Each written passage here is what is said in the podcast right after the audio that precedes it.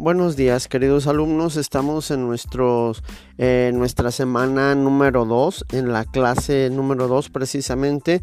Eh, recordando que en la clase anterior vimos los elementos gráficos del mapa.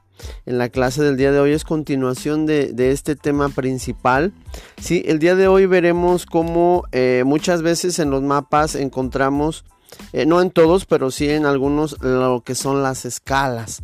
Sí, eh, cuando nosotros, nuestros papás o abuelos por ahí tienen alguna mm, algún documento, algún, algún papel importante de nuestra casa o de algún terreno, vamos a encontrar que, que existen las escalas. Muchas veces no sabemos cómo es, cómo se mide o de qué se trata. Sin embargo, bueno, las escalas son una, escala gráfica es un elemento importante porque nos ayuda a calcular la distancia entre varios puntos.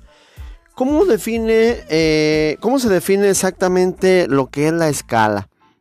Bueno, es una proporción que existe entre las dimensiones reales de un terreno con respecto al tamaño que aparece en un mapa.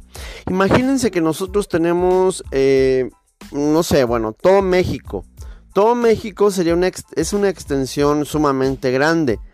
¿Cómo podemos simbolizar el terreno que comprende México en un pequeño mapa? Bueno, todo ello se hace por medio de una escala. Es por eso que eh, se dice que es esa proporción que existe entre esas dimensiones reales de un terreno con respecto al tamaño que aparece en un mapa. Bueno, una, escala numérica eh, nos dice eh, o nos indica cuántas veces se ha reducido el tamaño de un espacio geográfico o de un terreno representado en el mapa.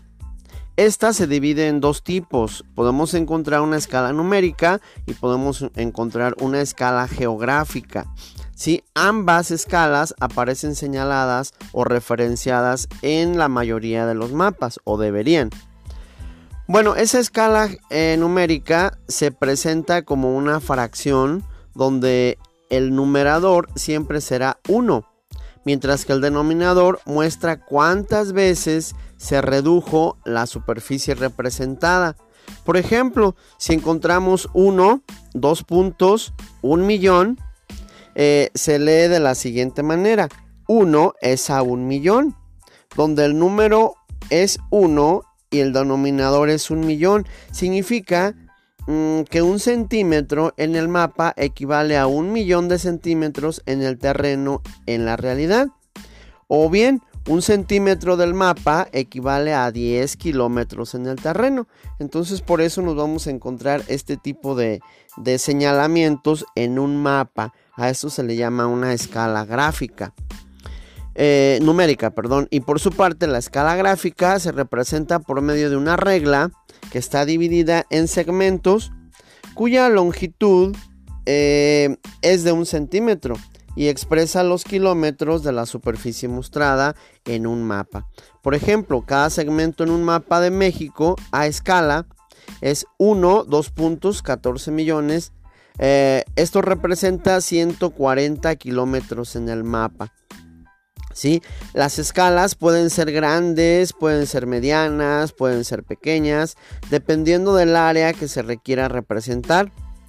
Mm, bueno, en este caso las escalas pequeñas son útiles para representar grandes áreas, como una región como América del Sur, eh, un continente e incluso todo el mundo. Eh, ellos son las escalas pequeñas.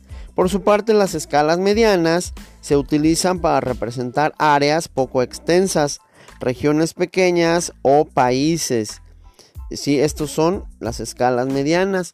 Y por último, también encontramos a las eh, escalas grandes.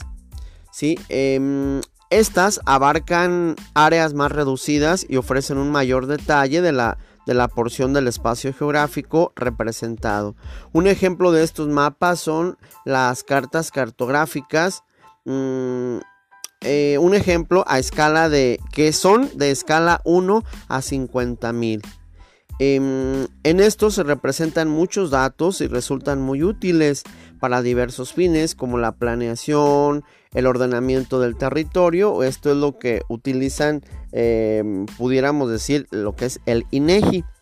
Bueno muchachos, vamos a, tratar de que ubicar en algún mapa, o les decía yo, en alguna mm, algún documento que tengan nuestros papás, que pueda, podamos ubicar una escala, una escala que represente eh, una medida de, metros o kilómetros en centímetros.